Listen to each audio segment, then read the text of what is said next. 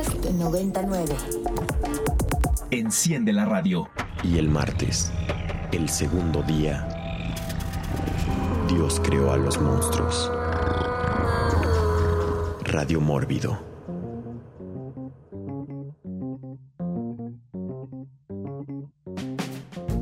Pues bueno, ahí tuvimos, ahí tuvimos, este, ni más ni menos a Paco y después esta gran, gran canción, este, de Gavilán, Gavilán y Paloma, ¿no? Que nos recuerda esa gran secuencia, este, de la película. Pero sigamos, sigamos aquí en Radio Mórbido por Ibero 90.9, hablando sobre bodas. Les recordamos a toda la gente que nos escucha que a través de la red social de Twitter, con el hashtag Radio Mórbido, nos pueden ustedes comentar, ¿no? Acerca de los desfiguros y desastres este, de las bodas. Ya este, Nico confesó, este, y a nadie le extraña, ¿no? En, el segmento anterior del programa, que él ha sido el elemento del caos en varias, pero como Enrico nos tiene con la duda de la boda, este, de su parentela, vamos con Enrico Wood. Digo, antes de, antes de entrar en la parentela, quiero reafirmar que yo solo apoyaba a la reina Elizabeth porque era gángster. Charles es un pusilánime y espero que su reino sea muy corto. Pero bueno, esa boda de, la que, de las que le hablo eh, es mi tío Piero, que ahora vive en Suiza. Es el hermano de mi madre y es él, él se movía mucho en, el, en los círculos de, del arte de aquel entonces, entre galerías de Suiza, México y todo esto. Cuando se casó, se casó con una mujer suiza en México y este, me parece que fue en el 93 o 94, no, 92 o 93, una cosa así. Pues yo era muy pequeño, pero pues recuerdo toda la boda, ¿no? Fue una, fue una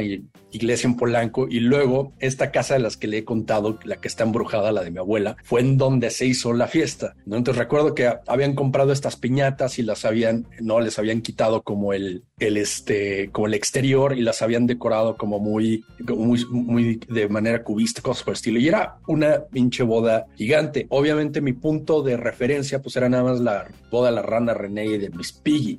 ¿no? Pero el, problema de esta boda es que es la boda con la que he comprado todas las demás bodas, porque durante el resto de mi vida ninguna otra boda ha sido así de grande como esta. Y era una boda donde fue un friego de gente, ¿no? Entonces, eh, eh, o sea, había gente que voló desde Europa para estar en la boda, cosas por el estilo, y fue una cosa que duró yo creo como dos días. La única boda que más o menos le llegó así fue una boda en Etla, Oaxaca, que duró como cinco días, porque las bodas de pueblo de allá sí duran, no, para rato. Parte de esas bodas están cool porque este, los padres de la novia este, tienen que recibir del, de parte de, la familia del, del, del, novio como un montón de regalos en forma de compensación por la pérdida de la hija, ¿no? Entonces llegan con un frío de cerdos, de, de, de reses, de todo el mezcal que se puedan imaginar, este, la tienen que pagar ellos porque de nuevo, o sea, por culpa del novio, ¿no? Están perdiendo una hija los, este, lo, lo, los padres de la novia, ¿no?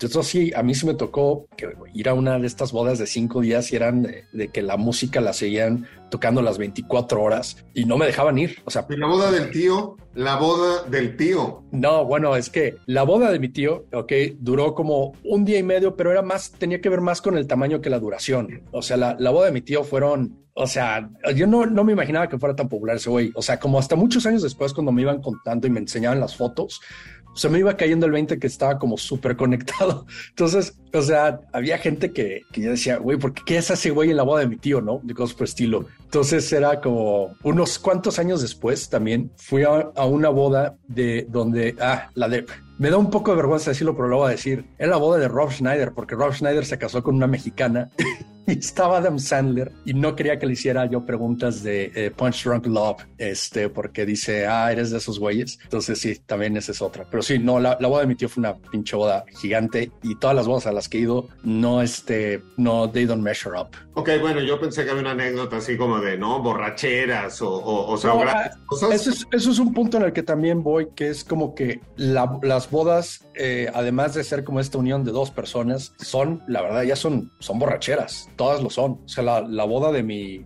o sea, como decía Nico, lo del el elemento del caos. Hay un, un, tío que no hemos vuelto a ver nunca, que era muy alcohólico en, en aquel entonces, que sí, ya se andaba agarrando a madrazos ahí en la boda, lo tuvieron que correr, cosas por el estilo, ¿no? Pero ya es como muy de, de, las bodas modernas que, o sea, como que es muy secundario que la unión de estas dos personas y la peda es lo principal. Bueno, eh, hablando de bodas, ¿no? Este, y de bodas gigantes, eh, pues yo tendría que hablar y ya podríamos empezar a ¿no? hablar como de productos culturales. Eh, de The Red Wedding, ¿no? La boda roja de Lame of Thrones. Me parece que es una de las mejores secuencias de toda la serie, ¿no? Sin duda. Y una boda que sí me hubiera gustado estar, evidentemente, no, no de parte de la familia de los novios, sino de parte de los, los, los invitados ¿no? Y del servicio, este, que pues les hicieron pasar una muy, muy buena boda a todos. Rafa, Rafa Paz. Pues justo estaba tratando de acordarme como de manera, digamos, de cultura pop, cuál fue la primera de la que tengo memoria y creo que fue cuando Lucerito y Mijares se casaron, que fue un programa especial, ¿no? En televisión abierta, que las familias realmente se reunieron a ver, a ver la boda de Lucerito y de Mijares, eh, y que era un evento un poco extraño porque si no me equivoco fue una boda religiosa, entonces eh, fueron todos los elementos como de, del cochambre que nos gusta en la televisión abierta mexicana. O sea, no es queja en realidad, ¿no? Solo es algo chistoso que si tenías como, pues no sé, ocho, nueve años a finales de los 90, te tocó que tu primera boda de, de alguien famoso fuera de Lucerito y Mijares, ¿no? Y que ahora, pues al parecer hicieron las paces y y viven en, el departamento uno al lado del otro, pues están divorciados y creo un ejemplo al parecer de cómo mantener a la familia junta, o eso dicen ellos. ¿no? Yeah. Pues bueno, este bodas por amor, ¿no? Las bodas románticas. Eh, eh, esta boda de Lucerito y Mijares, ¿no? Este, para todos los que leen TV Notas, pero pues sin duda eh, la boda del siglo XX, este, por mucho fue la de Lady D, ¿no? Y todas, todas las mujeres querían ser este Lady D y fue así como, ¿no? Hasta el carruaje dorado, este, que no era calabaza y etcétera, etcétera. Entonces, todo ese, todo ese asunto de, de la romantización de lo que es este, la boda, pues la televisión lo, ha popularizado muchísimo. Vamos con Nico, Nico Ruiz. Sí, o sea, Lucerito y Mijares o Lady D ya eran como la cereza del pastel de una cosa que nos estuvieron reventando en la cabeza durante toda nuestra infancia eran las bodas de Disney, ¿no? La forma de acabar un cuento de hadas era y vivieron felices para siempre, punto, punto, punto. Que cosa que, que, igual ya les había comentado alguna vez, para mí siempre me pareció muy curioso esos tres puntos, porque lo que marcaban los puntos suspensivos es que el tiempo iba a, pues, se detiene, como que de repente lo que sigue es la pura felicidad. Y además el, el asunto era puramente platónico, ¿no? Todo el amor platónico es lo que ves representado, el verdadero amor, y en los tres puntitos es donde cabe todo lo cambroso, donde está el sexo, donde están las peleas, donde está la infidelidad, donde el príncipe le pone un cuerno a la princesa, donde se acaban divorciando, donde se llevan el castillo unos y el otro se queda con el carruaje y demás cosas que pasan normalmente en la vida. Pero Disney no censuraba eso, lo pasaba como a tres puntitos.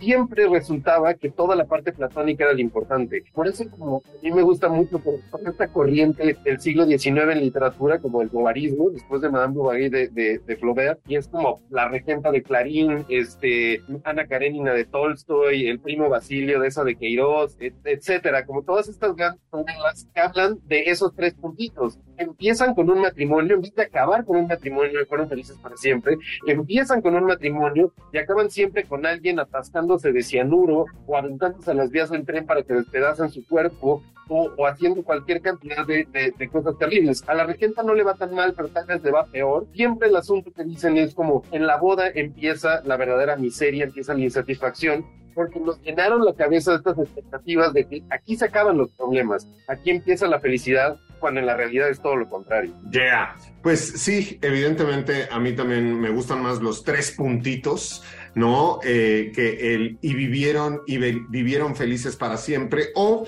la otra frase de que hasta la hasta que la muerte los separe y pues de pronto muchos dicen, ah, sí, así era el asunto, pues bueno, adelantemos, adelantemos ese hecho. Pero ya que estamos hablando de esta parte romántica todavía de las bodas y con todavía este, la, la melaza este, y la miel maple este, cubriendo este hecho, vámonos, vámonos a escuchar a Dixie Cops con la canción Chapel of Love y regresamos con todos ustedes aquí a Radio Mórbido Bodas.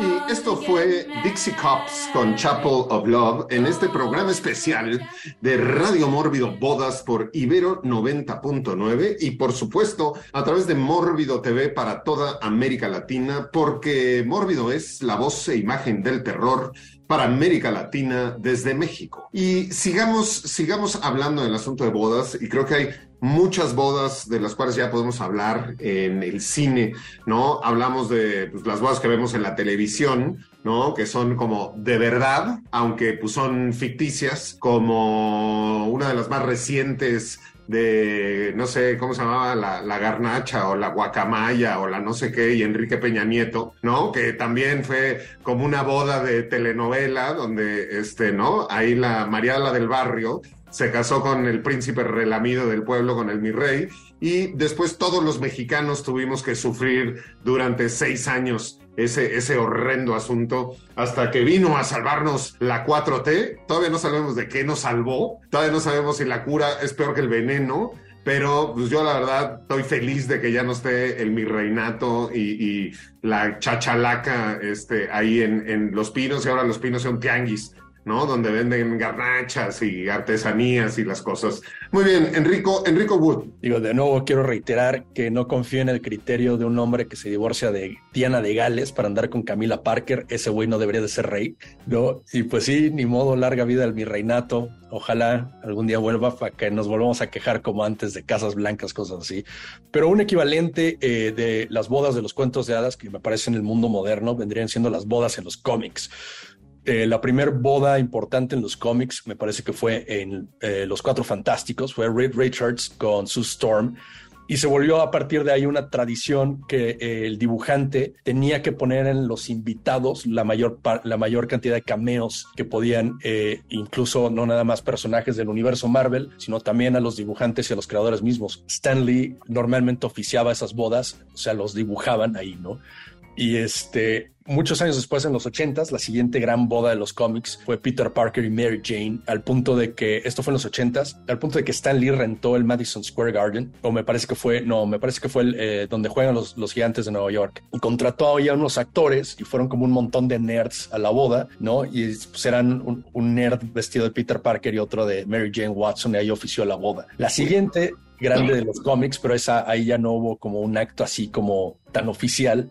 Eh, fue el de Superman con Lois Lane en los noventas, una cosa que ya era como, ¿no? De hecho, es, es, extraño como algo tan conservador como, como una boda no heteronormativa eh, se, eh, se, consideraba como avant-garde y progresista en los cómics, porque los personajes son tan estáticos en los cómics y el status quo es normalmente que pues nunca se casan y Superman y Lois Lane, no, ella no sabe que Clark Kent y, y Superman son el mismo güey. Entonces en los noventas era como un parteaguas el hecho de que ya por fin Lois Lane supiera que Superman y Clark entran en el mismo güey que se iba a casar con él. Cosa que en los cómics juegan un poco con eso porque pues Lois Lane no podía ocultar su atracción por Superman y todos en la oficina del diario El Planeta decían, bueno, pues que le está poniendo el cuerno a Clark Kent con, Superman, esta hija de la chingada y todo. Entonces sí, habían cosas así. Y la más reciente boda que he visto yo así, que ya pasó y que también fue así como un, un, una sudadera ahí de nerds, pues fue que Bruce Wayne y Selina Kyle, Batman y Gatúbela ya están casados, de hecho, en los cómics. No sé si ya se habrán divorciado porque me parecen una pareja muy divorciable, pero este, sí, eso fue en el run de Tom King,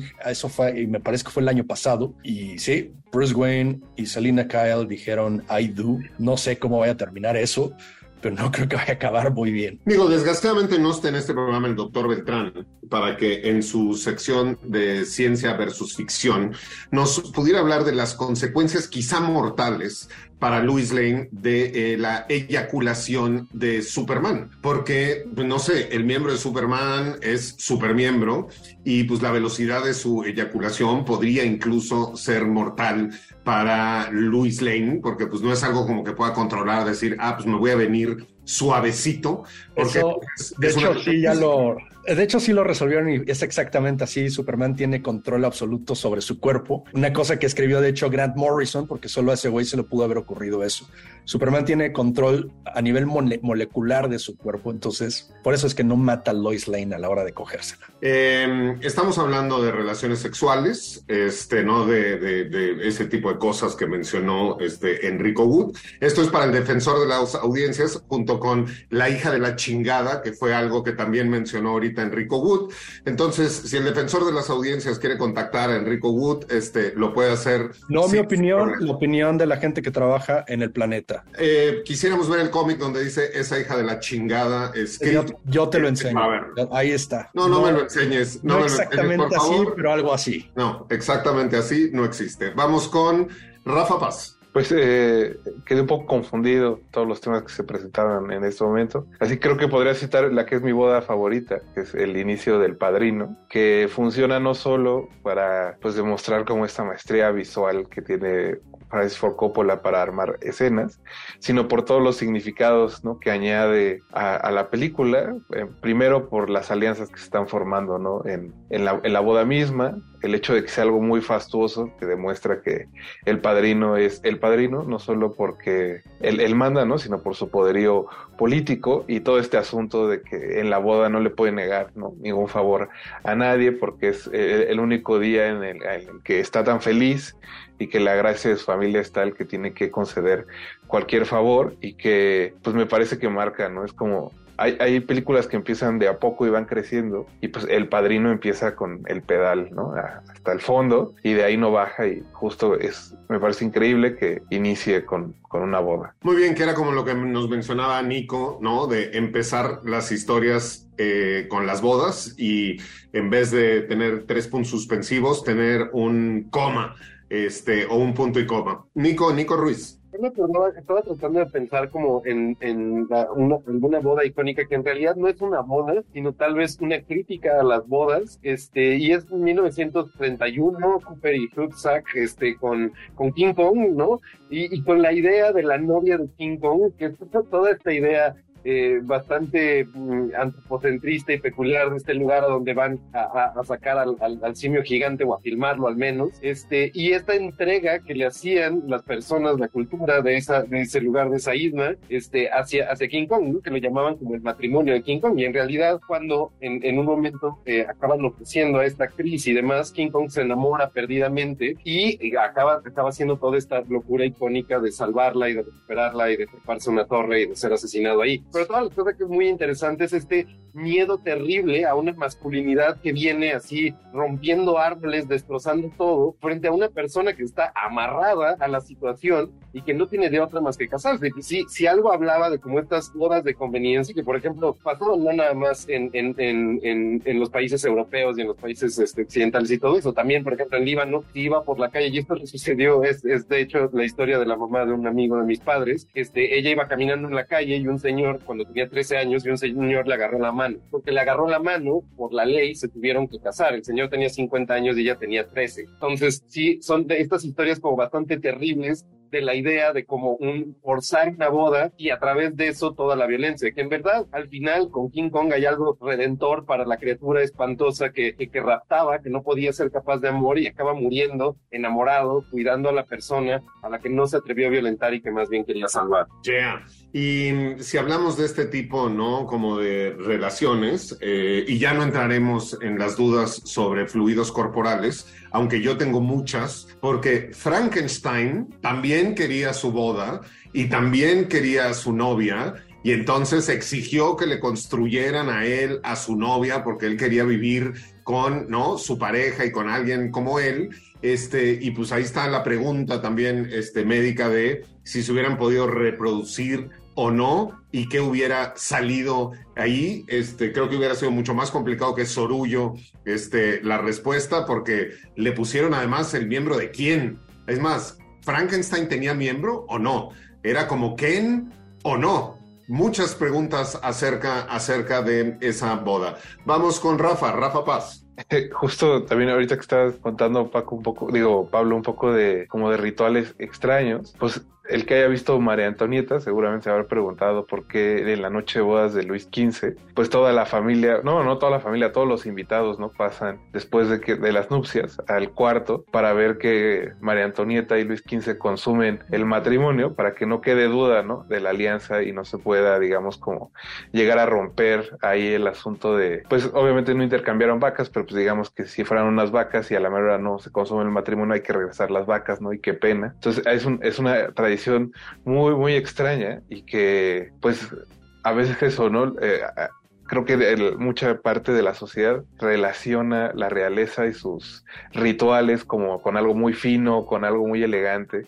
Y, y bueno, hay cosas como estas que, que creo que demuestran la verdadera naturaleza de todas las cosas. Bueno, a ver, si hablamos de aquellos tiempos, que en realidad son ayer, eh, no, bueno, el ver a la gente copular era una cuestión muy común, tanto los sirvientes que estaban ahí como las familias para comprobar que sí se hiciera esto, como también para corroborar que eh, el heredero fuera eh, realmente de el, el, rey y que no fuera este un sorullo, un sorullo más, ¿no? Y bueno, yo nada más, cada vez que yo veo la romantización que hay ¿no? en las películas de Disney, de las princesas y los castillos, etcétera, yo siempre pienso en, a ver, no había tubería, ¿no? Este, había basinicas, este, no había regaderas, eh, y tampoco había Sara ni HM para que fueran con la moda del día. Entonces tenían cinco vestidos para los próximos cinco años, ¿no? Nunca los lavaban, no había tintorerías, no había lavanderías, o sea, ¿a qué les olía la cola? ¿A qué les olían las patas?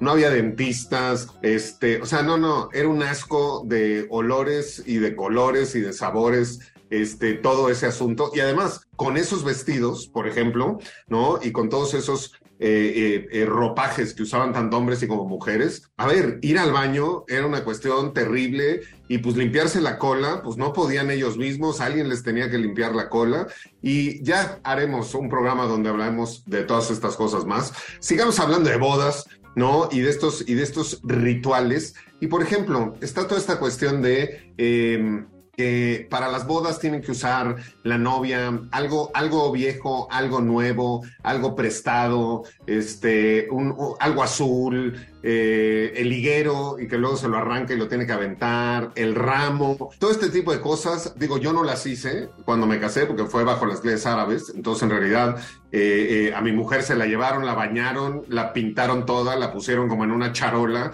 y la trajeron cargando, ¿no? pero a ver, Rafa, ¿tú practicaste alguno de estos rituales? No, en realidad no. Como les digo, no fue una, una boda este, de, normada en ese sentido. Eh, justo como les comentaba, que había tenido varias experiencias familiares, por ejemplo, el asunto de suban al novio a una silla y aventémoslo, así cero, además de que pues soy obeso y no es ya gratis que los accidentes sucedan. Eh, también lo de las ligas, todos los como las cosas nuevas, en realidad casi no hicimos nada de eso, eh, pero al final del día pues también fue una boda, ¿no? No podría decir que no.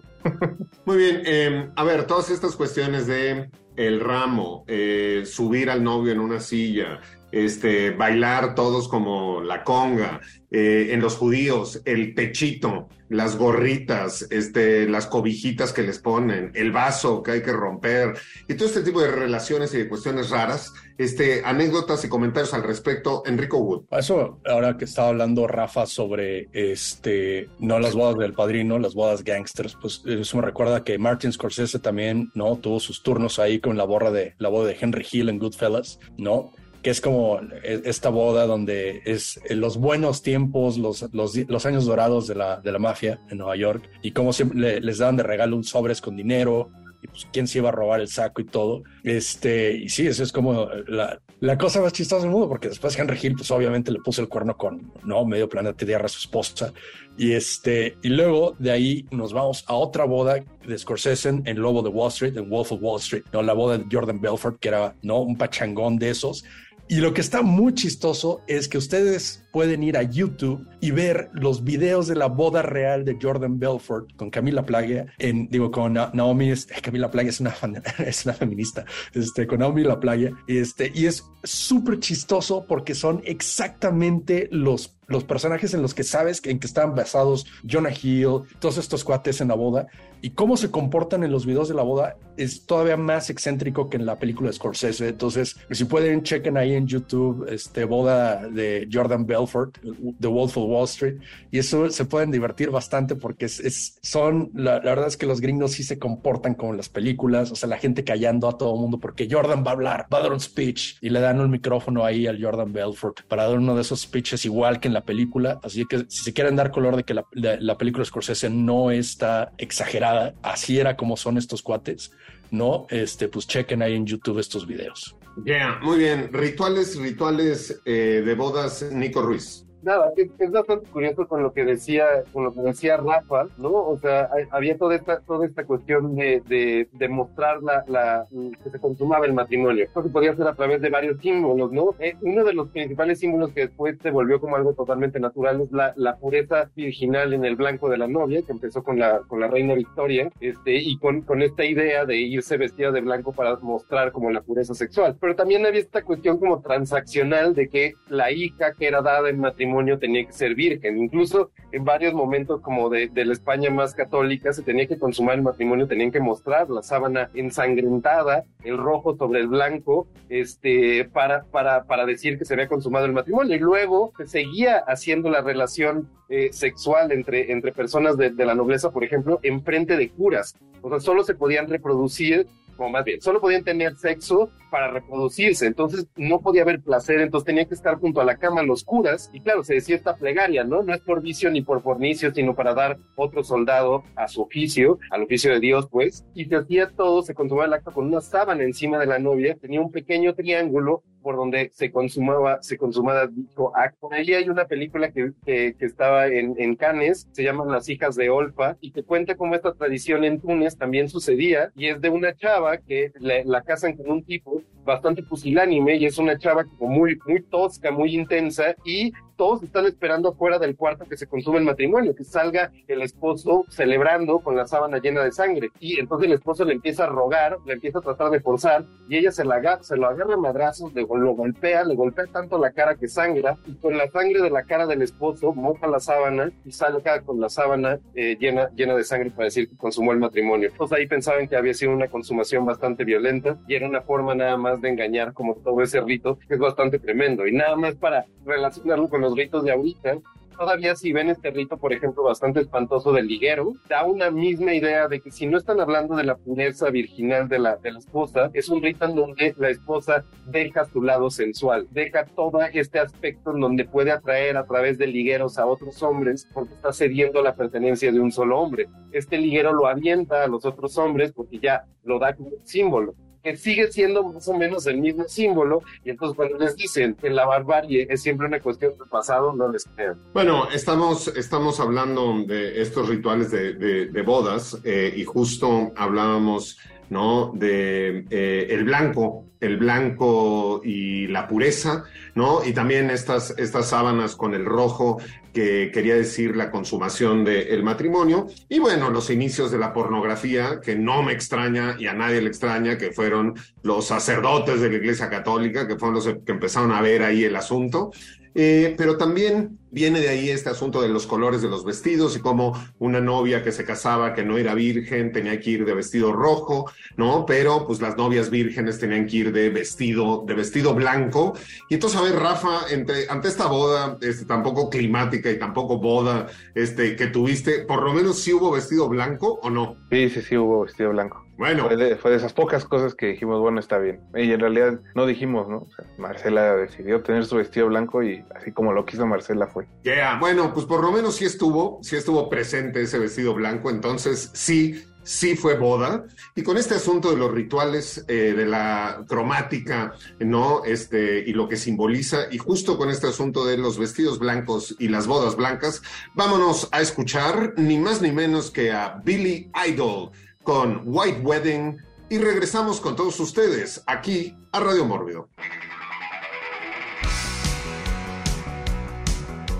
Y estamos de regreso en Radio Mórbido después de escuchar eh, al grande, al grande Billy Idol con White Wedding en este programa especial sobre bodas. Y le agradecemos a toda la gente que nos ha estado comentando en vivo, a Irene Barrientos, que sí ganó el leimómetro de hoy también con su cosa de este entrenar a mi dragón y no sé qué, que hasta ahí dejaré el comentario. Raje Sabo siempre presente, Omar García, Rigo Gor y a toda la gente que nos escucha a través de Ibero 90.9. Les recordamos que en la red social de Twitter con el hashtag Radio Mórbido. Nos pueden hacer sus comentarios ahorita en vivo y en directo, ¿no? Cuando sea que usted vea o escuche este programa, ahí estaremos nosotros para responderle eh, a, través, a través de Twitter. Pues sigamos con este asunto de las bodas, y ya que hablamos del vestido, ¿no? Este, de las bodas y de los ropajes que se acostumbran también de pronto en las bodas, pues eh, primero que nada viene a, viene a mi mente eh, Beetlejuice, Beetlejuice, Beetlejuice,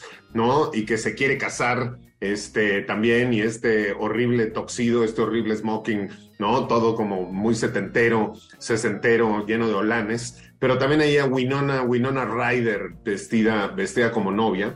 Pero otro tropo, aprovechando que está aquí Nico Ruiz para usar esa palabra, este, tendría que ver con todas estas cuestiones como eh, las famosas bodas en Las Vegas, ¿no? Todas estas capillas donde pues te puedes casar casi desde el coche, ¿no? Puedes pasar al Automac, este, y después puedes pasar al, al Wedding Mac, este, auto, auto wedding y te casas, ¿no? Y todas estas bodas también temáticas que la gente ahora, ya hablábamos de los geeks, los freaks, este, y los frikis, como, como nos denominan, donde ya te puedes casar, digo, los góticos ya quedaron, ¿no? Como eh, superados por los que se casan como Star Wars o como este, cualquier tipo de vestuario eh, que, la gente se casa. También el boho chic, ¿no? Quedó atrás con eh, las bodas, las bodas temáticas. Eh, hablemos al respecto, Enrico, Enrico Wood. Eso me recuerda, ahora que hablabas de Winona Ryder, que se la pasa siempre diciendo que sí está casada de verdad con eh, Keanu Reeves, porque en Drácula de Bram Stoker se ofició una boda, eh, parece que el ritual fue con un este ¿no? Le, fue con uno, de estos sacerdotes este, que sí son de verdad y pues los, los casó y se las aplicó y nunca se han divorciado por esa fe. Entonces, siempre que están en un junket, la Winona no puede dejar de decir que está casada. Ella es la que sí está casada con Keanu Reeves y todas las demás no. Pero fuera de eso, este, también me, recuerda este eh, tropo de, andar evitando bodas, que también es una de mis cosas favoritas, eh, como en el graduado, eh, el final este clásico en donde llega este, a evitar la boda, ¿no? Y se suben al, al camión, al autobús que como decían en aquel entonces este Mike Nichols, que era el director de la película, este, que era un acto de rebeldía o eh, ya cuando los ves en el autobús completamente este, tristes y deprimidos que van a terminar igual que sus padres. Y bueno, esa de evitar la boda eh, también me recuerda mucho a Flash Gordon, sobre todo eh, cuando Ming el despiadado se trataba de casar con Dale Arden, este, porque pues tenía un harem, un harem, el, el Ming el despiadado y pues quería aplicársela ahí a Arden y llegaba Flash Gordon una nave espacial, cosa que las Wachowski usaron como, este, como inspiración en su bodrio, una película mala que no odio, que se llama Jupiter Ascending, que es como su, como su versión de Flash Gordon, que también la aplicó. Y obvio, este, para ganarnos ahí el, el, limómetro, pues en Shrek 2 y en la 1 y en la 2, creo que las dos películas terminan igual, tienen que evitar una pinche boda como de lugar. Entonces, eso es como también una de mis, de mis favoritas, ¿no? Yeah. Pues bueno, uno de los asuntos eh, eh, que hemos estado hablando este, es de los tres puntos suspensivos, ¿no? Y del vivieron felices para siempre. Que pues siempre ha quedado la duda. Antes era, pues digo, te casas y no te puedes divorciar y el matrimonio es para toda la vida. Pero hoy, hoy en día podemos ver, este, y quizá es un símbolo de la poca fe de la humanidad y el, que ya no hay temor de Dios, que pues para evitarse los tres puntos suspensivos, mejor hacen prenups, ¿no? Y hacen acuerdos prenupciales y entonces ya que vas a hacer un contrato para casarte, antes firmas un contrato para que cuando te divorcies mira, esto te va a tocar, esto no te va a tocar, esto siempre va a ser mío, etcétera, etcétera. De hecho, supongo que el contrato, el prenup de eh, Murdoch es este, bastante extenso. Los prenups de, de este, Donald Trump también han de ser, y bueno, y no puedes declarar que hicimos, que me hice pipí arriba de ti en Rusia y cosas así. Entonces, también existe todo este tropo, ¿no? Estamos de, el asunto de Las Vegas y todas estas capillas y los que amanecen casados y, no se enteran, ¿no? Y este, todo este otra cuestión de los pre, prenups.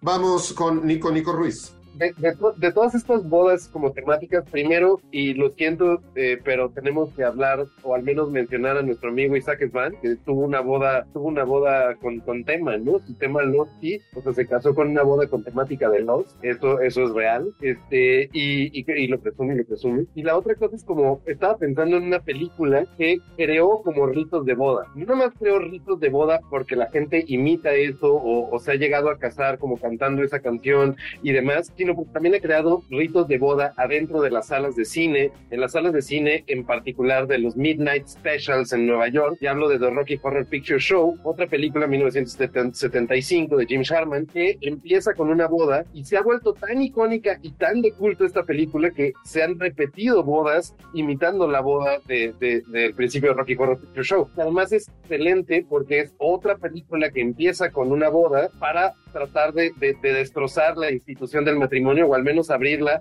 a una libertad como insospechada. Todo empieza con esta pareja de casados que acaban en el castillo de Frankenfurter y que ahí encuentran toda una vida de diversidad sexual, de locura, de amor entre monstruos, de los parias, de lo que va todo más allá de la normalidad de estos casados, adolescentes, súper felices, que, que, que, se conocieron desde antes del prom y que siempre se iban a casar y que ahí experimentan cosas que nunca habían experimentado. También todo eso acaba obviamente con una referencia también a King Kong, y a esta violencia del casamiento este, eh, forzado, aquí con el experimento de Frankenfurter, que es Rocky justamente con el que se quiere casar al final y que como a King Kong, los extraterrestres lo tumban de la torre de la RKO en este caso y, y no le permiten, no le permiten acabar esa boda, que fue tan, tan icónica, pues, que sigue siendo tan icónica que es una boda que se oficia y se repite en los cines cada vez que se proyecta eh, en función de medianoche de Rocky Horror. Yeah, yeah, muy bien, digo, a ver, eh,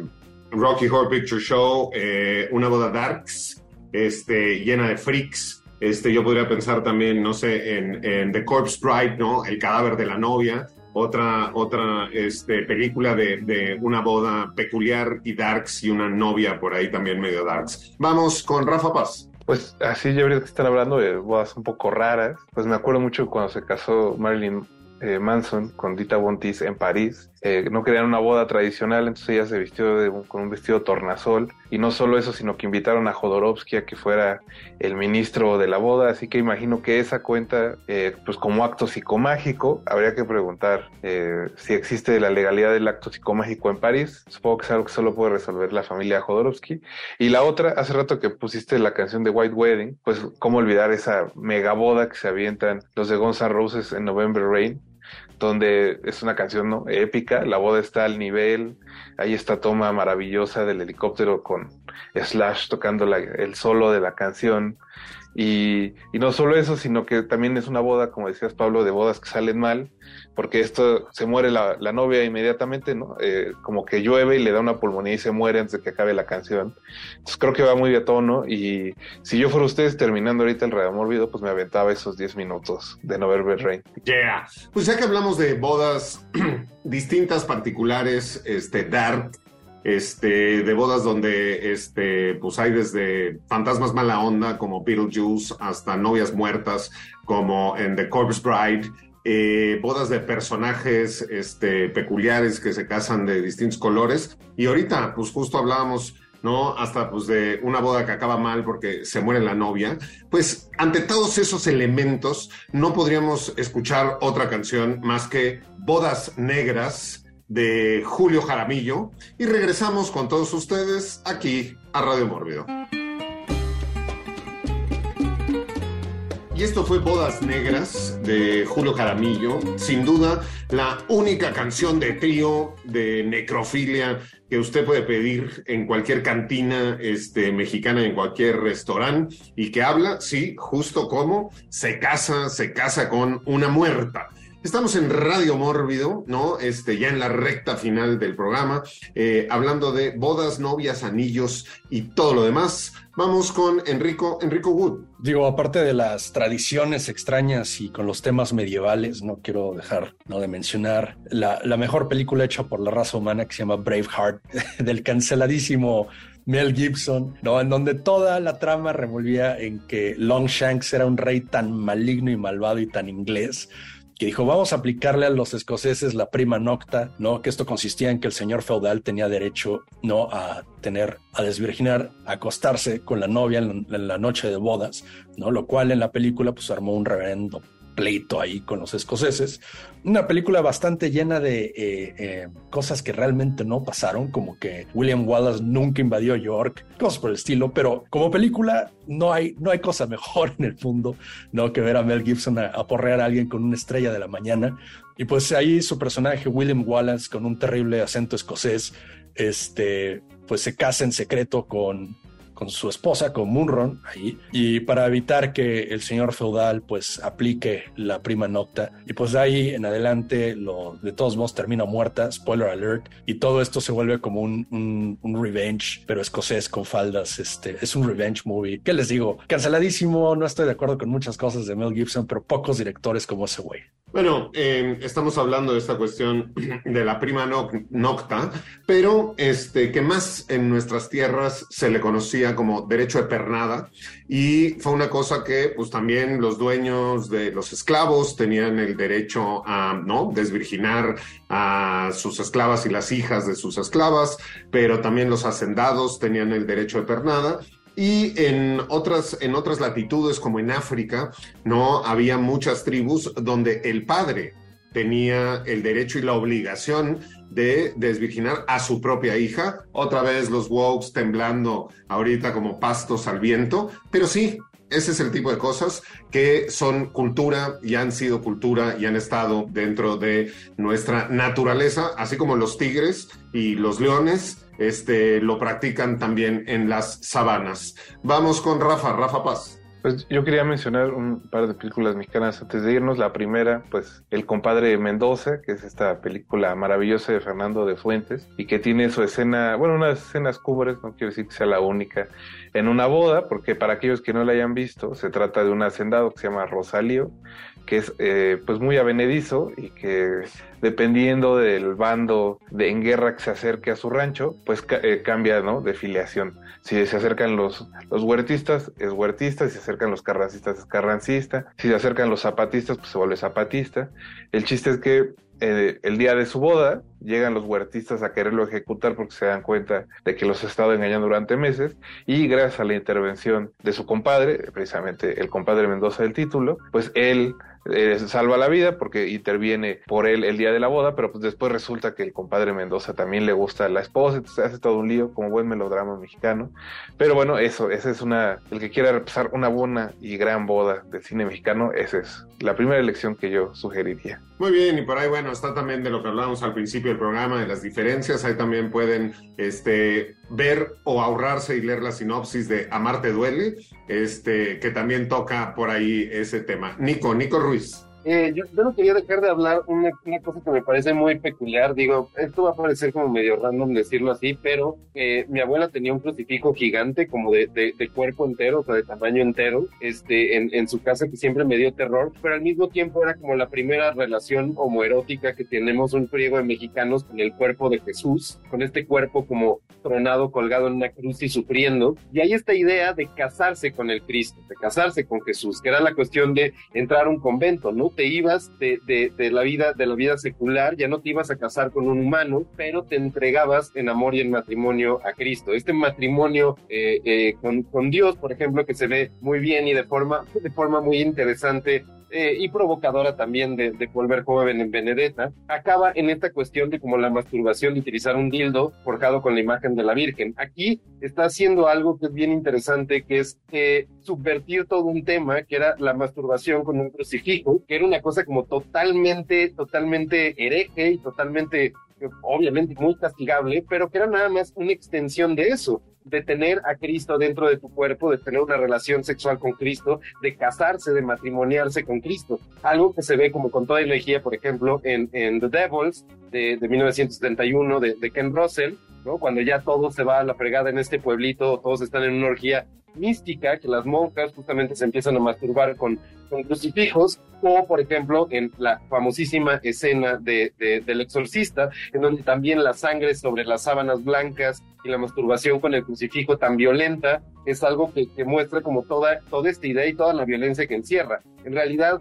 toda la religión católica está mezclada de estas ideas y estas imágenes del éxtasis místico para reemplazar el éxtasis sexual y que siempre se han pervertido en las películas de horror en particular a través de esta máxima herejía que es volver literal la idea de casarse con el Cristo. Yeah. Muy bien, eh, Enrico Wood. Este, pues yo quiero hablar como de, del incansable, más bien de, estos personajes que uno pensaba que no se casarían por su naturaleza, pero pues James Bond resulta que sí se casó y dos veces, nada más que una no cuenta, porque una fue en eh, You Only Live Twice, no, solo se vive dos veces, que como parte de su cubierta, pues se casa con una mujer japonesa. En el libro es un poco más complicado porque no se los voy a contar todo, pero le da amnesia o algo así y empieza a vivir en una, en, una rosala y una cosa muy extraña.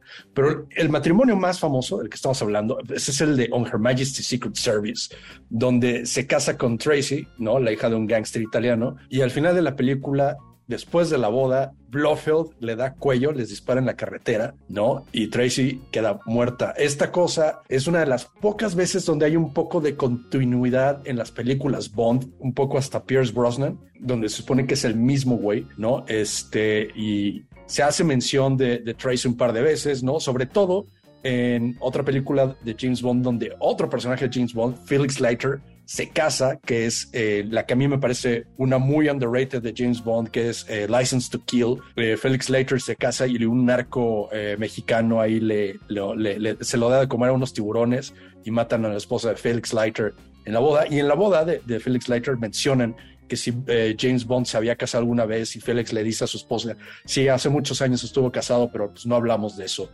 Y este, y sí, esa es la tragedia de James Bond. Estuvo casado una vez y le fue en feria, por eso nunca más. Yeah. Pues bueno, si hablamos de personajes que particularmente no se deberían haber casado, no se podrían haber casado y se casaron, pues tendremos que hablar de Chucky, ¿no? Porque pues Chucky se casa con Tiffany y no solo se casa, sino también tienen un hijo, ¿no? Este que además le sale hije. Y hablando de los hijes, eh, pues enhorabuena que ya eh, en el mundo se ha extendido esta cuestión de los contratos y ya puede haber matrimonios este, del mismo sexo, ¿no? Ya se pueden casar hombres con hombres, mujeres con mujeres, y pues en la época que estamos viviendo ahora, que ahora hay hombres con hombres con vagina y mujeres con pene, este, pues entonces ya igual se pueden casar, pero pueden ser hombre con mujer, pero hombre con pene y mujer con vagina, o hombre con hombre con pene, y ya están, es una confusión absoluta. Pero este fue el radiomórbido, el radiomórbido de las bodas. Muchísimas gracias a todos por participar en este programa. Sé que están casados con nosotros y nosotros les seguiremos siendo fieles e infieles a veces, este, a todos ustedes a través de este programa. Y como siempre, acabamos así como las bodas, acabamos con este rolo nonón que nos recuerda siempre, ¿no? Que en ese lago, con ese islote donde creció ese nopal, se paró esa águila y se devoró a esa serpiente, que era como el banquete de bodas donde los aztecas se casaron con los dioses antiguos y ahí fundaron la gran, la gran Tenochtitlan. Nos escuchamos la próxima semana. Gracias a todos. Y desde la gran, Tenochtitlan, como siempre, les decimos ¡Viva México!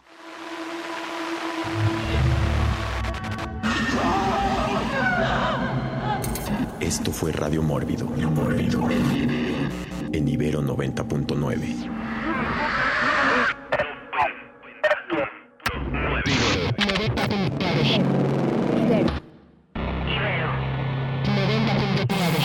Ibero 90.9. Para más contenidos como este, descarga nuestra aplicación disponible para Android y iOS o visita ibero909.fm.